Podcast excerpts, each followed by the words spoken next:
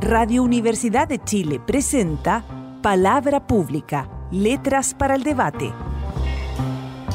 Un programa de la Vicerrectoría de Extensión y Comunicaciones de la Universidad de Chile, conducido por la periodista Jennifer Abate. Aquí, cada semana, abordaremos temas de la actualidad cultural y social junto a diversos invitados. Muy buenas tardes, bienvenidos y bienvenidas a una nueva edición de Palabra Pública, Letras para el Debate. Estamos en Radio Universidad de Chile un viernes más comentando sobre el devenir en nuestro país, el devenir social, cultural, sobre todo marcado en los últimos meses por la llegada y la propagación de la pandemia por COVID-19 en nuestro país. Hemos estado repasando en las últimas semanas lo que está pasando con el mundo cultural, con el mundo del arte, y para hablar en propiedad sobre ese tema, hoy estamos con Cristian Kaim. Cristian es licenciado en artes, mención danza, actor, director y académico de la Facultad de Artes de la Universidad de Chile. Actualmente y desde marzo es el director del Teatro Nacional Chileno. ¿Cómo estás, Cristian? Yo estoy muy bien. Eh, extrañamente bien eh, para el momento que vive el país, que vive la cultura. Em, en términos personales, todo está funcionando. Eh, es un poco loco del encierro, de, de no poder tener contactos más reales. y como todo se ha convertido en una pantalla últimamente, eh, pues, muy en la pantalla como todo, eh, pero muy bien, muy contento de estar acá en el programa y dispuesto a conversar y que hablemos de lo que tengamos que hablar. Eso es precisamente lo que vamos a hacer, conversar en profundidad sobre distintos temas. Cristian, tú llegaste a la dirección del Teatro Nacional Chileno en medio del estallido social y luego vino la pandemia. ¿Cómo ha sido el proceso de adaptarse y trabajar en el teatro en estos contextos? Mira, yo em, más o menos a mediados de enero eh, me hablaron de que em, de esta oferta de hacerme cargo del, teatro, en un momento súper difícil además, eh, con el Ramón renunciado hacía un par de semanas eh, en, el medio del estallido social, eh, con, además con el teatro ubicado vecino del Palacio de la Moneda, que es un barrio que se puso muy conflictivo, con toda, con toda razón creo yo, pero muy conflictivo.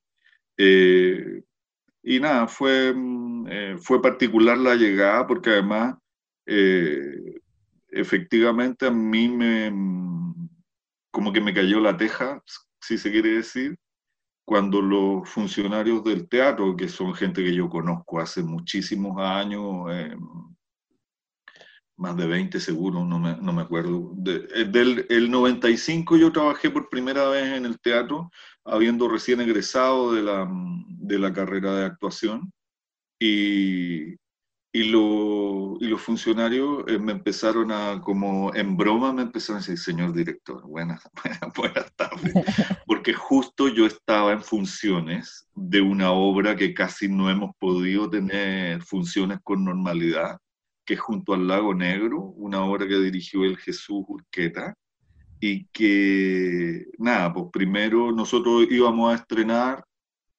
el 30 de octubre del, eh, del 2019. Eh, me acuerdo que, ese, que yo soy bueno para saltar para distintos lados, ¿no? Eh, es la gracia de tener una hora completa de conversación, que podemos ir, de un lado a otro. Y para el estreno de nuestra obra había venido la autora de Aloer, em, y el día 18 de octubre tuvimos una clase magistral con ella en el teatro y luego nosotros apagamos nuestro, nos fuimos a almorzar, apagamos nuestros teléfonos y nos pusimos a ensayar. Y salimos del teatro eh, más o menos como a las siete y media de la tarde, con, eh, y, en, y, en, la salida cada uno prendiendo su teléfono, eh, miles de mensajes y salimos a un barrio que estaba absolutamente convulsionado y el país era otro. En ese contexto eh, no pudimos hacer esa obra.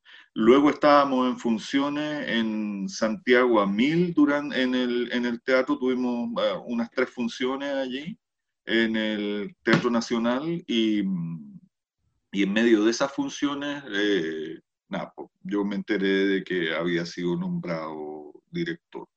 Luego tuve dos semanas en marzo, que son las dos semanas efectivas en términos eh, como presenciales de estar dirigiendo el teatro. Eh, y, y nada, y luego vino la pandemia. Eh, y, así, y aquí estamos. Cristian, desde el espacio del, del teatro, ¿cuáles, ¿cuáles son los principales desafíos que han tenido que enfrentar tú y todo el equipo en un contexto que no permite el desarrollo habitual de las artes escénicas? Yo creo que entendiendo que, que a, todo, a todas las, eh, las salas, las compañías les pasa eh, exactamente lo mismo. Yo creo que de alguna manera el principal desafío es mantener al equipo unido. Eh, es de alguna manera sostener la salud mental de un grupo, de un equipo humano que quiere hacer su trabajo, que ama hacer su trabajo y que se ve imposibilitado de, ejecutarlo. Eso, eso para mí ha sido lo, lo, más desafiante.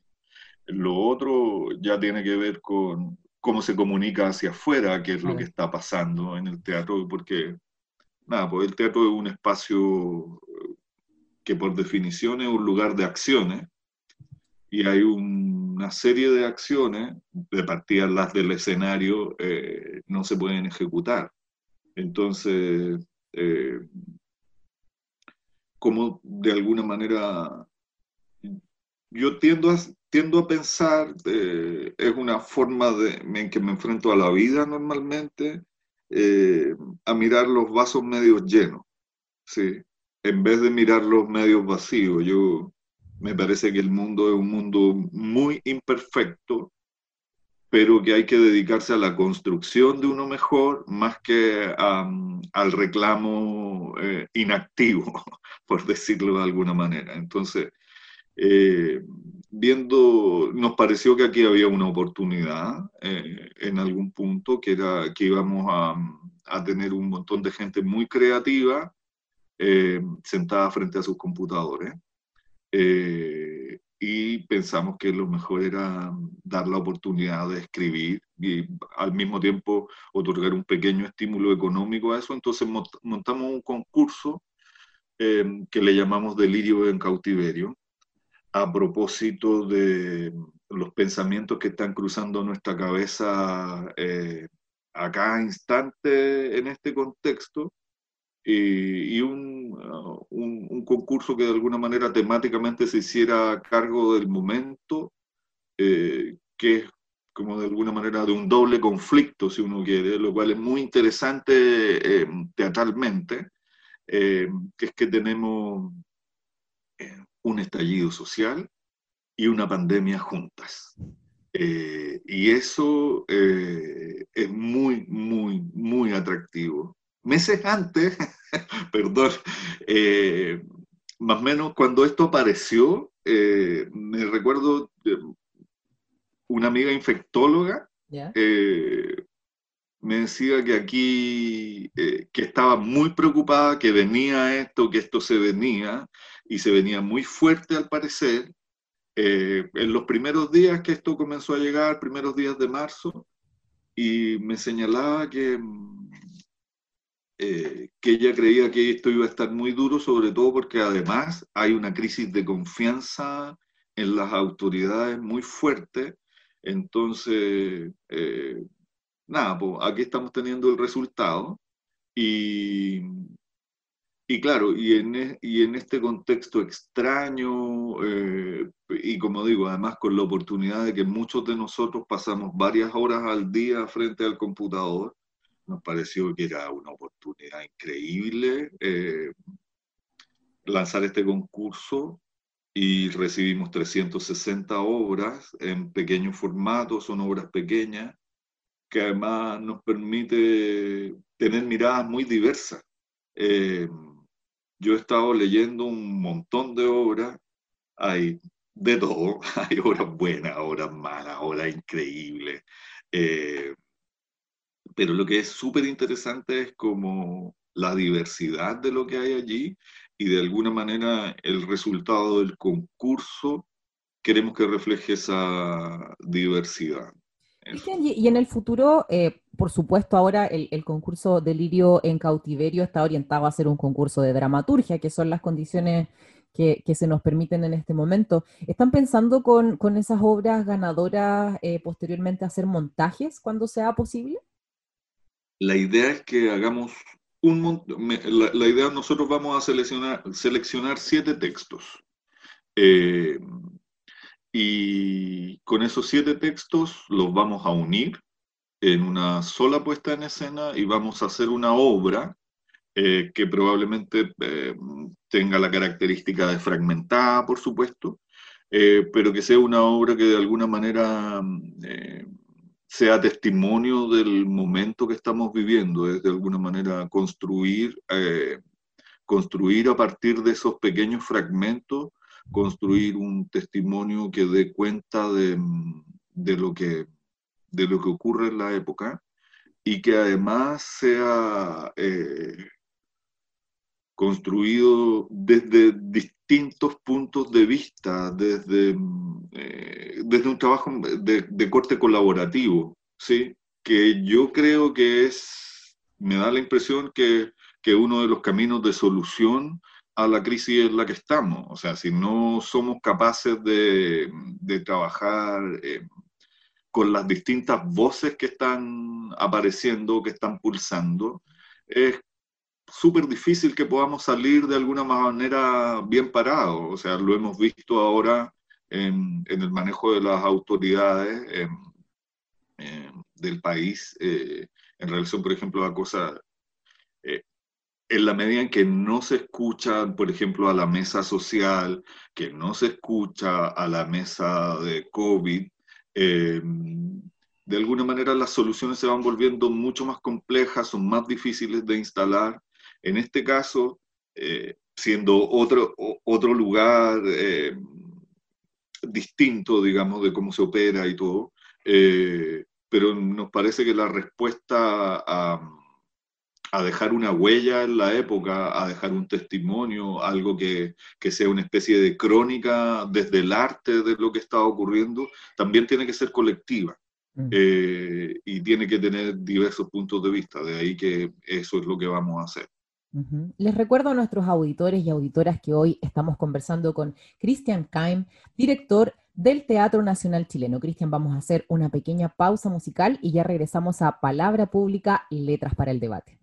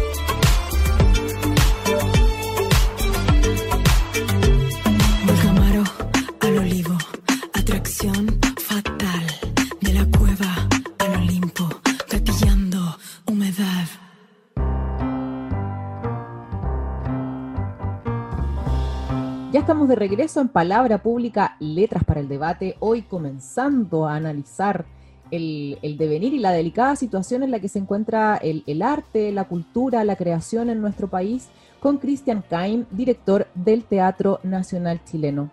Cristian, además del el estallido, además de la pandemia, eh, te, te, tocó otro hecho que conmocionó también al Teatro Nacional Chileno, que fue la muerte con creo que menos de un día de diferencia de Alejandro Sibekin y Bélgica Castro.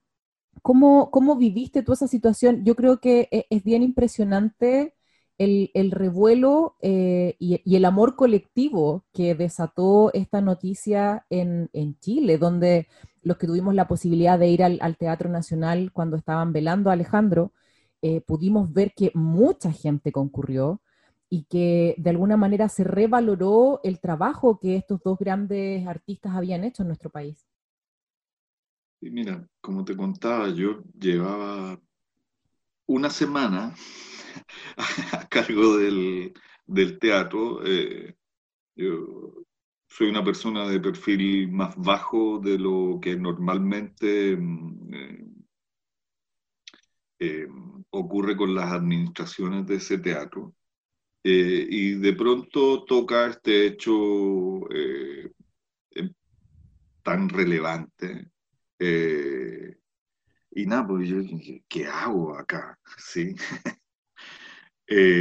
y nada, pues abrir el teatro. Básicamente abrir el teatro, que las personas que quisieran despedir a Alejandro pudieran hacerlo tranquilamente. así partió, nosotros nos enteramos un par de días antes eh, a través de nuestro contacto con Chile Actores, de que era muy probable que la muerte de Alejandro llegara. Hablamos con la compañía que estaba trabajando allí, que estaba en funciones, eh, que estábamos en funciones del tranvía llamado Deseo, que nos estaba yendo increíble por lo demás. Y eh, les dijimos, les señalamos, mira, sabéis que esto es muy probable que ocurra, eh, los ponemos en alerta y de que vamos a suspender las funciones.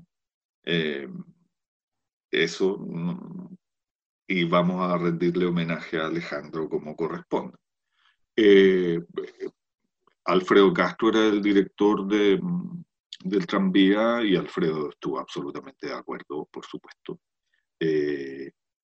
Y ocurrió lo que ocurrió. Eh, Alejandro falleció, eh, empezó a llegar la gente eh, y luego nos empieza a llegar la información, mira, sabes que parece que la Bélgica también estaba mal y finalmente los tuvimos a los dos allí.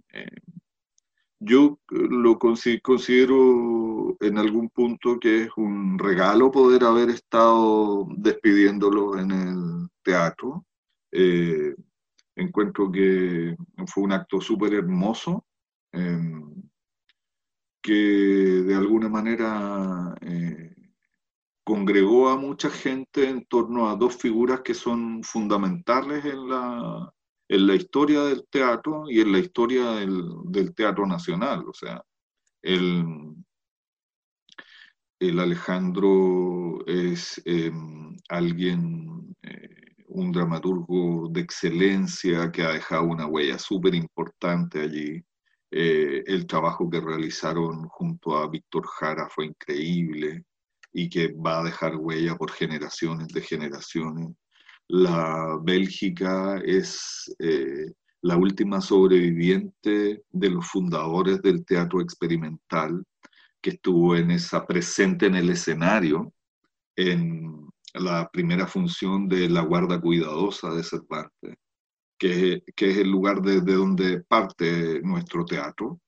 Eh, entonces, eh, despedirlos así, yo creo que fue hermoso que, y que además eh, llenó ese espacio de una energía que yo creo que aún reverbera a pesar de que tenemos las puertas cerradas, a pesar de que no podemos realizar nuestro trabajo a cabalidad, pero em, la energía del amor entre ellos, de la complicidad, eh, del compañerismo, eh, yo creo que son un ejemplo que quedó puesto allí de, de cómo debiésemos funcionar, así, tanto socialmente como en el espacio del arte, que es, eh, nada, un, un lugar, eh, debería, eh, para, para mí fundamentalmente termina siendo un ejemplo de, de cómo trabajar,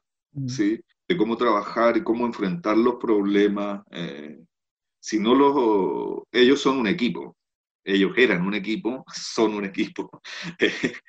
y, así, así vivieron, así murieron. Yo encuentro que es absolutamente eh, eh, increíble en algún sentido, pero muy lógico en otro. Muy, muy, muy lógico. Lo que ahí ocurrió fue de toda lógica, para la gente que conoció el trabajo de la Bélgica y del Alejandro, eso era estaba muy bien que eso fuera así y de ninguna otra manera.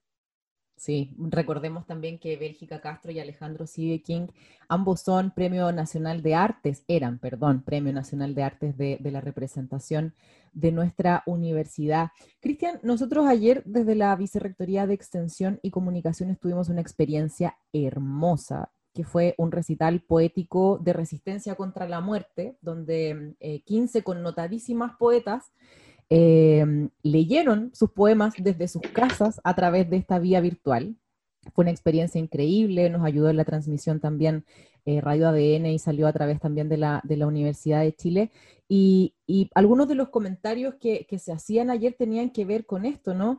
Eh, de, en este contexto de la pandemia, del encierro, del distanciamiento social, quizá una nueva relevancia de lo necesaria que es la cultura y el arte para el bienestar social. ¿Cuál ha sido tu apreciación al respecto? Y mm, quisiera saber también si crees que, esto, si es que eh, er, acuerdas esa, perspectiva, va a permitir un mejor desarrollo de las artes a futuro, porque sabemos que es un ámbito que siempre está subfinanciado y que siempre se tira un poco para la cola respecto de otros ámbitos del desarrollo de un país. Em, yo creo que como todas las experiencias en la vida, eh, muchas veces no nos damos cuenta de lo que tenemos hasta que deja de estar presente. ¿sí? Eh, en este caso, em, todo lo que tiene que ver con las artes vivas eh, no lo podemos tener o, o, está mediado por la pantalla,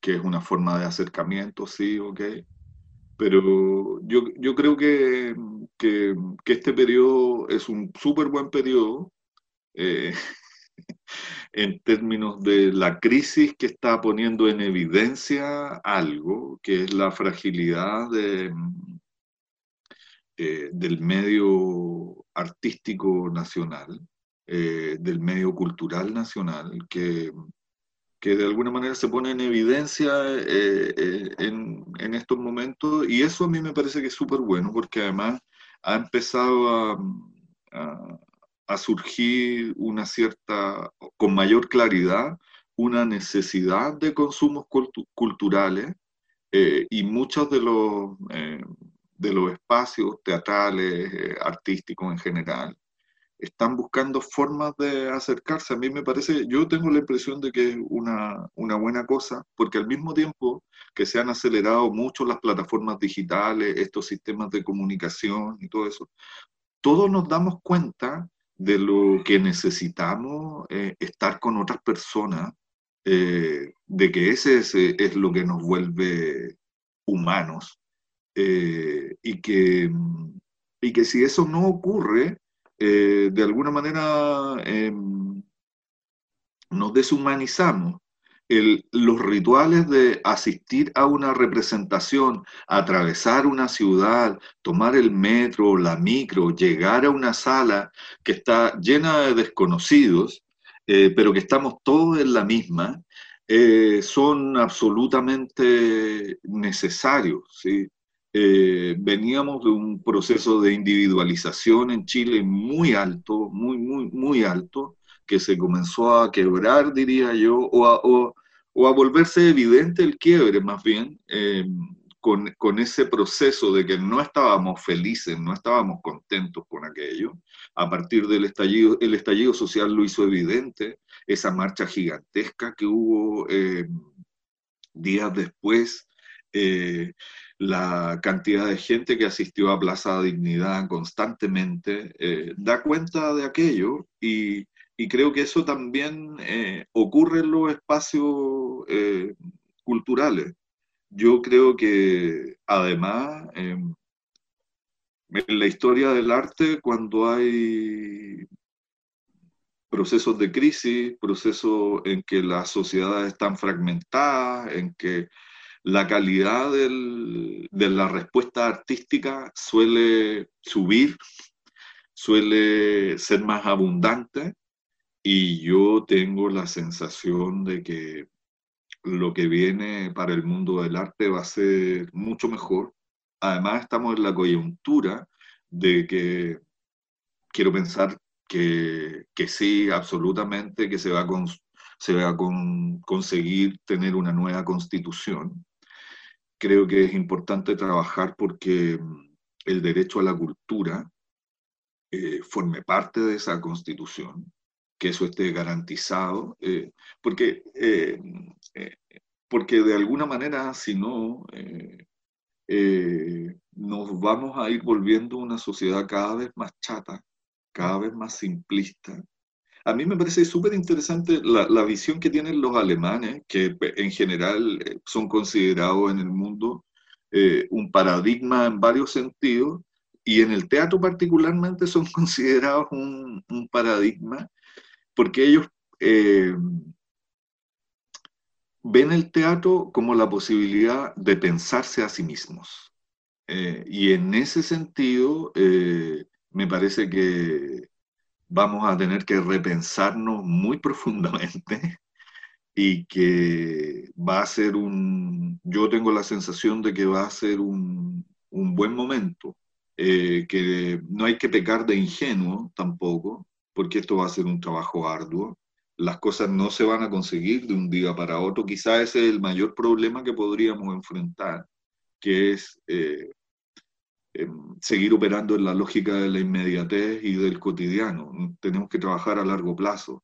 Si trabajamos, eh, insistimos en trabajar en la lógica de la inmediatez y al corto plazo, en la próxima crisis vamos a estar en el mismo lugar. ¿sí?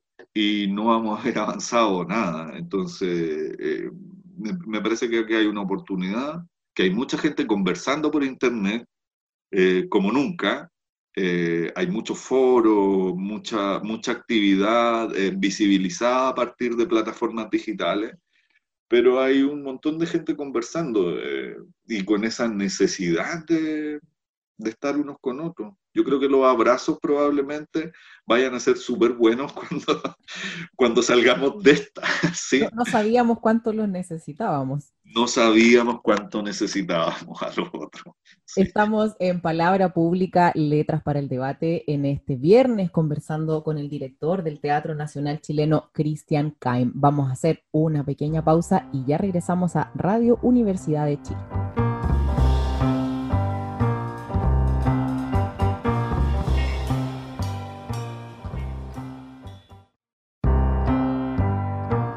Ya estamos de regreso a Palabra Pública, Letras para el Debate en esta oportunidad, en una conversación sobre cultura, arte y creación con Cristian Kaim, director del Teatro Nacional Chileno. Antes del corte, Cristian, tú hablabas sobre la inclusión del derecho a la cultura en una potencial nueva constitución eh, en, este proceso constituyente que todavía está veremos por las condiciones sanitarias del país.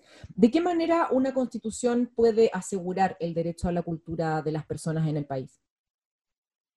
Yo, yo creo que, que en la medida en que eso es palabra escrita constitucional, luego vendrán los mecanismos, las formas, las organizaciones para poder exigir que eso se haga realidad. ¿sí? Eh, yo creo que mm, en la medida en que, mm, en que eso, como te digo, llegue a estar plasmado allí, eh, los sindicatos de artistas, las organizaciones gremiales de artistas van a poder de alguna manera empujar de mejor forma, puesto que em, no, nada escrito en un papel eh, garantiza nada, ¿no? pero eh, por lo menos marca un rumbo, eh, marca una cierta intención que uno podría desde sus lugares, desde la misma universidad, empujar a que, a que se cumpla. ¿sí? Creo que nosotros tenemos el deber de participar más de lo que estábamos participando, insistir más de lo que estábamos insistiendo.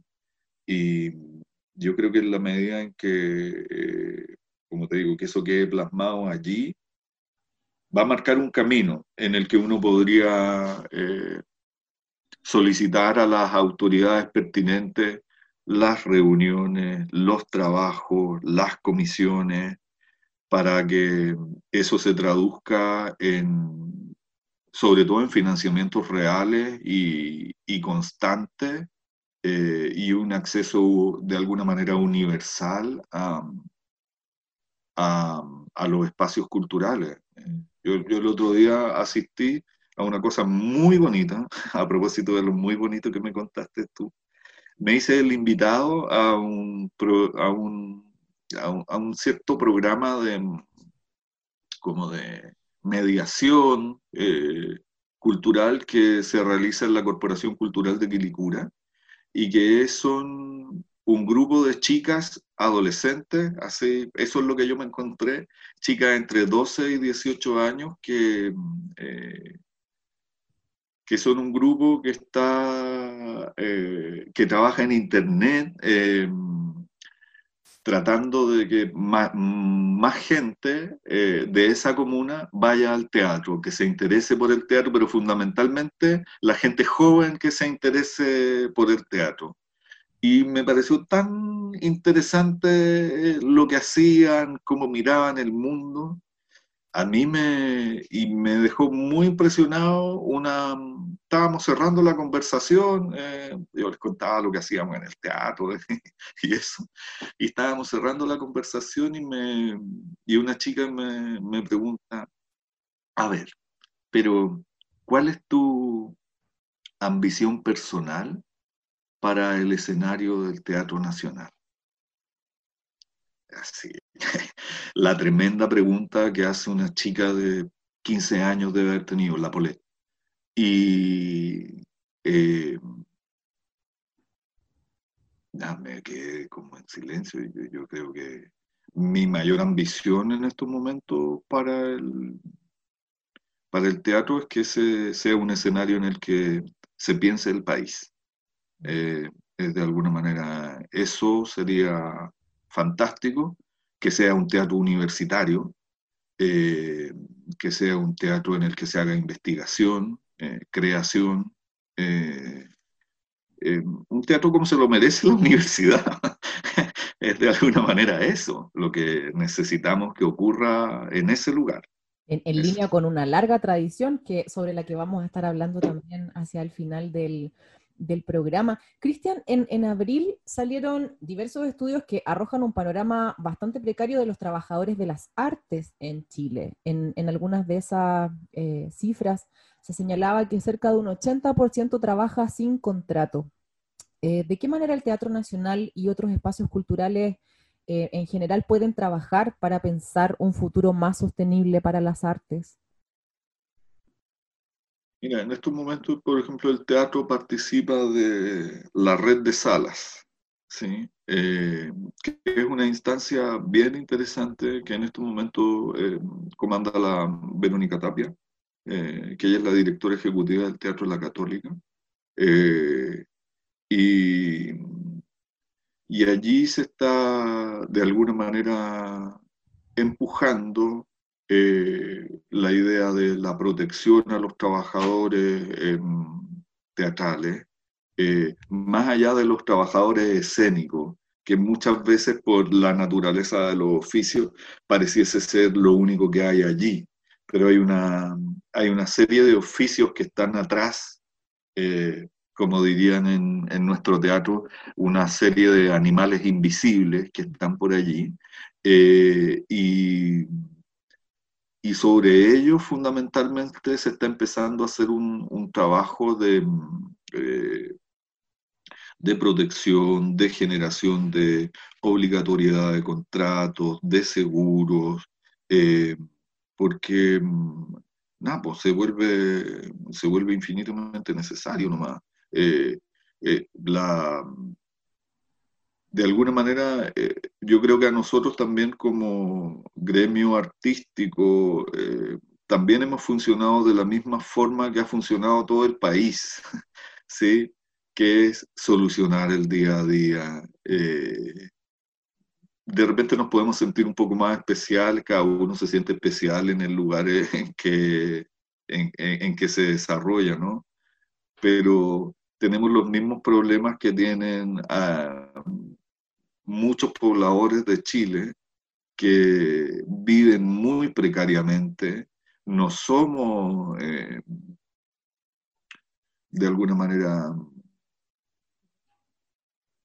particulares, exquisitos, no, somos, en la medida en que tejamos redes con el tejido social, eh, y que se genere una protección general a, y se trabaje en conjunto con las otras organizaciones, no tan solo artísticas eh, en esto, sino que los trabajadores en general en Chile viven en un mundo súper precario. Eh, claro, en el, trabajador del mundo artístico tiene la condición en general de trabajar con boletas de honorario, ¿sí? pero también eh, si nosotros nos miramos como universidad, nosotros también. La universidad también tiene muchísimos trabajadores honorarios. Eh, y evidentemente eh, allí hay, un, hay una nueva forma en la que hay que empezar a, a, mirarnos a nosotros mismos y a mirar el país, porque nosotros no somos gente especial, somos trabajadores. Eh, y es ese concepto el que tiene que empezar a, a pulsar, a trabajarse. Y como, eh, nada, por ejemplo, como te decía, ahora está la red de salas trabajando muy fuertemente, los sindicatos trabajando muy fuertemente, la...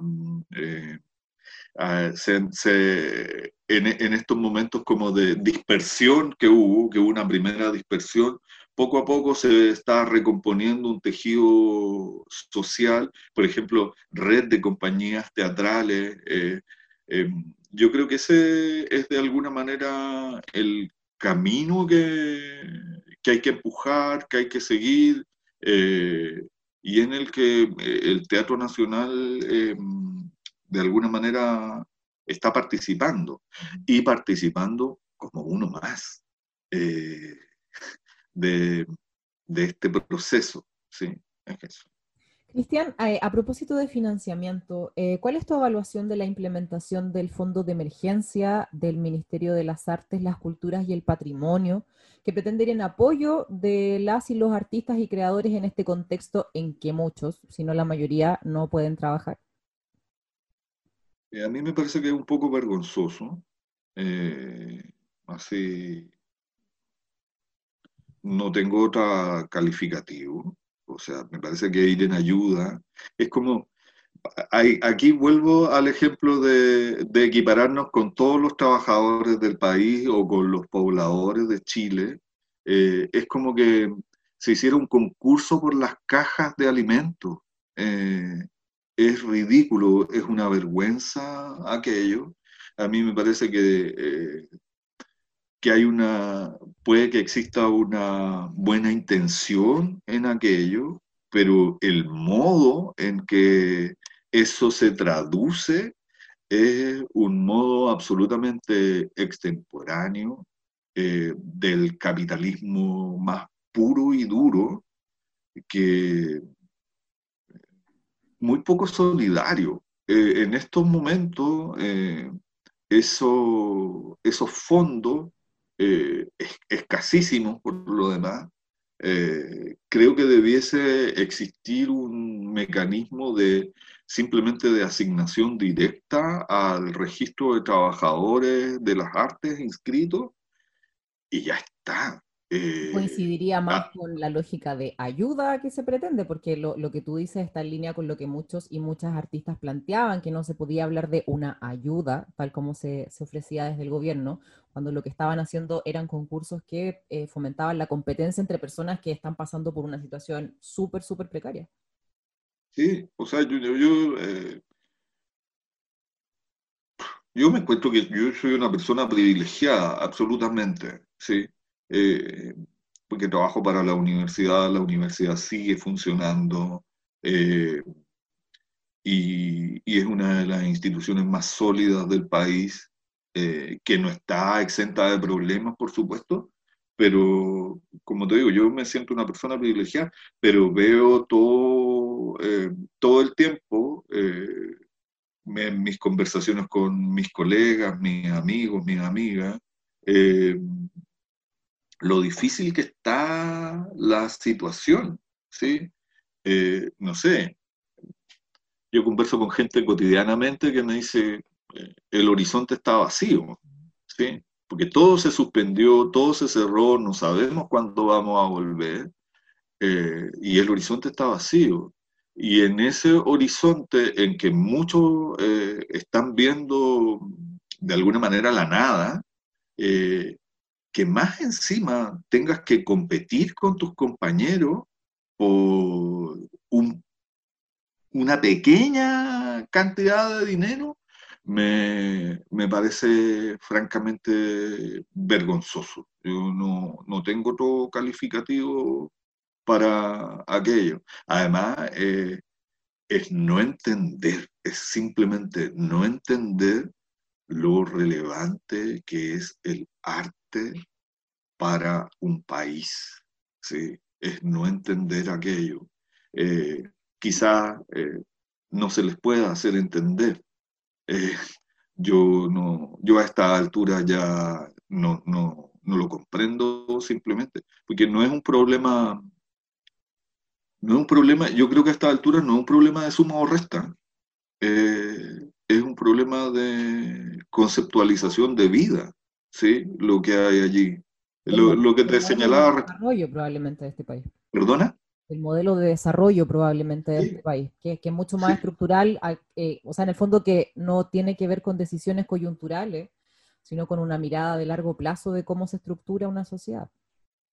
Sí, o sea, eh, esto de hacer competir entre sí al mundo de la cultura eh, como como cualquier empresa, como si todos fuéramos una empresa y pensáramos en esa lógica, que yo creo que es, es lo que nos ha hecho pésimo como sociedad. O sea, cada uno es una mini pyme, cada uno es un emprendedor, maldita sea. O sea, eh, no se puede vivir así no, no, no se puede. Si uno eh, claramente, y como conectando cosas de las que hablamos ahora, eh, claramente lo que necesitamos ahora es una red solidaria. Eh, es increíble cómo, cómo, la necesitamos, cómo se va volviendo patente a cada rato. Eh, es otro el concepto ahí, solidaridad, tal como tú lo planteabas. Les recuerdo a nuestros auditores y auditoras que estamos conversando hoy con el director del Teatro Nacional Chileno, Cristian Kaim. Vamos a hacer una pequeña pausa musical y regresamos para el último bloque de Palabra Pública, Letras para el Debate.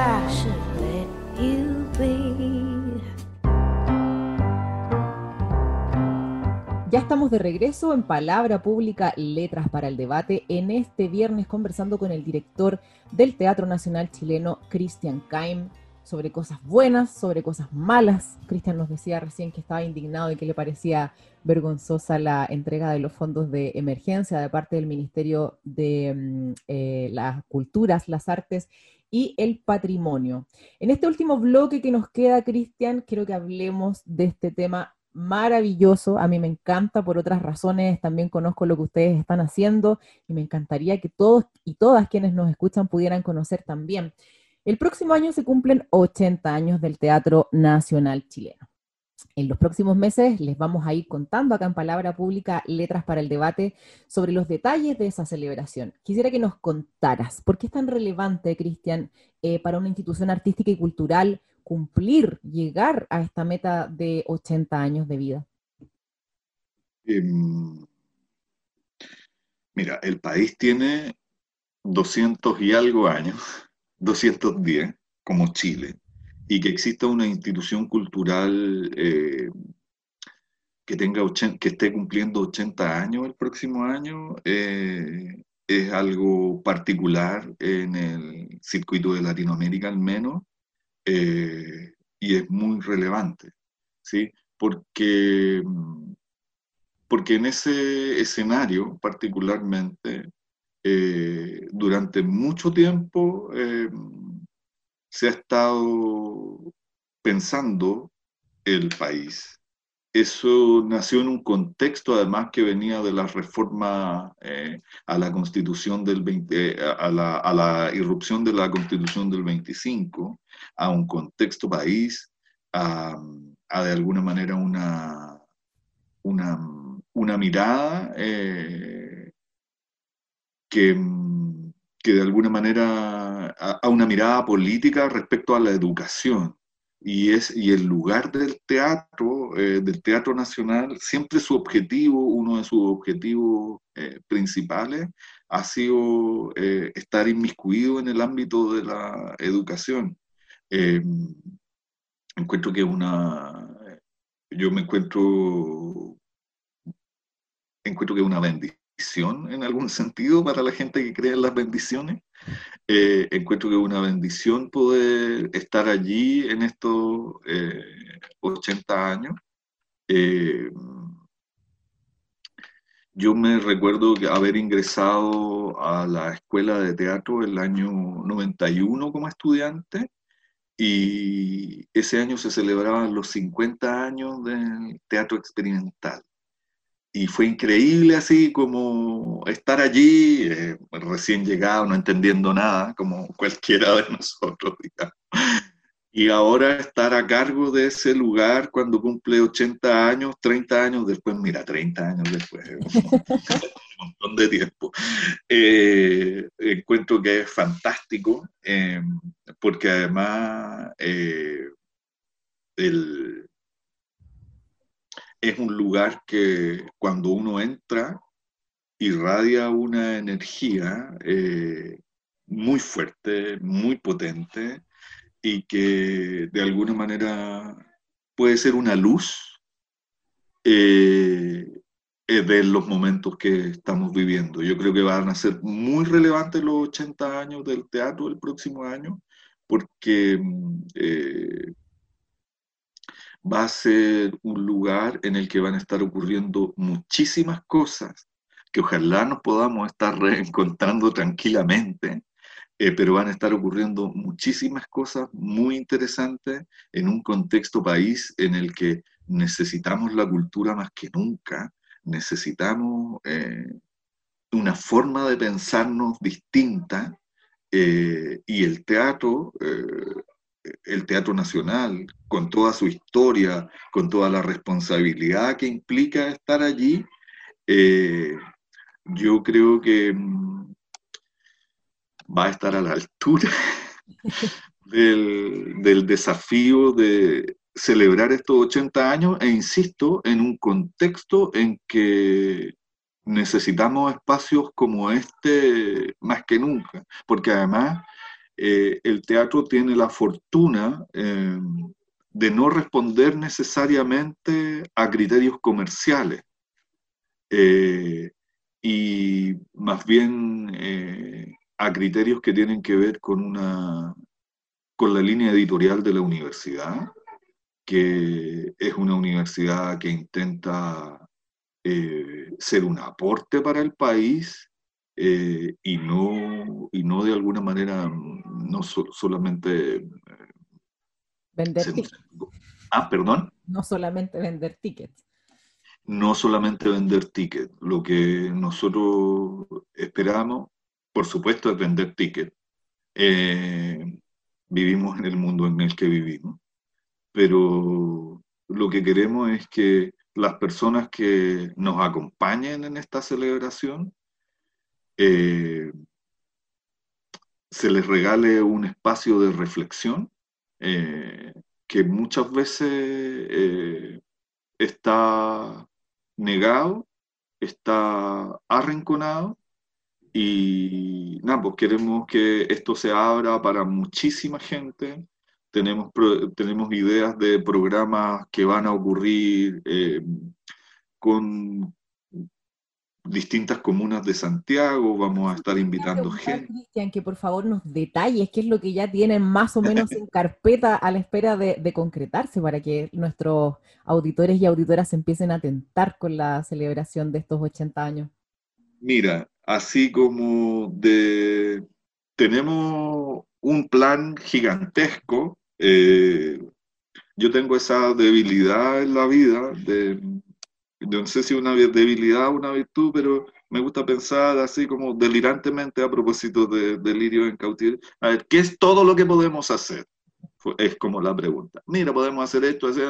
Ok, tratemos de hacerlo todo. Porque además el teatro viene de un periodo, eh, el Teatro Nacional viene de un periodo en que ha hecho poco. ¿Sí? Eh, objetivamente ha hecho poco, por diversas razones, ¿no? Eh, y ok, ¿qué podemos hacer? Entonces, lo que tenemos claro es que vamos a trabajar con varios municipios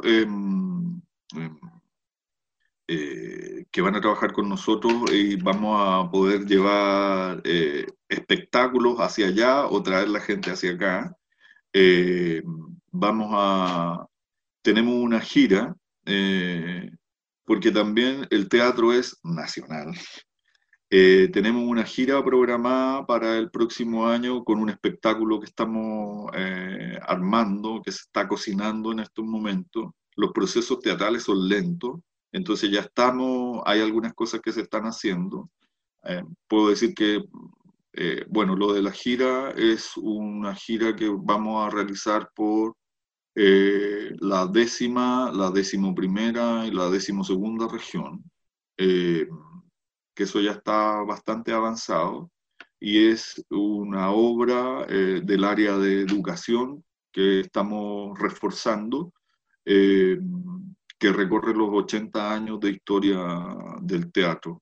Eh, es una especie, suponemos, bueno, son los planes, luego las cosas van mutando, pero suponemos que es una especie de clase magistral que cobra vida, eso es más o menos eh, ese proyecto.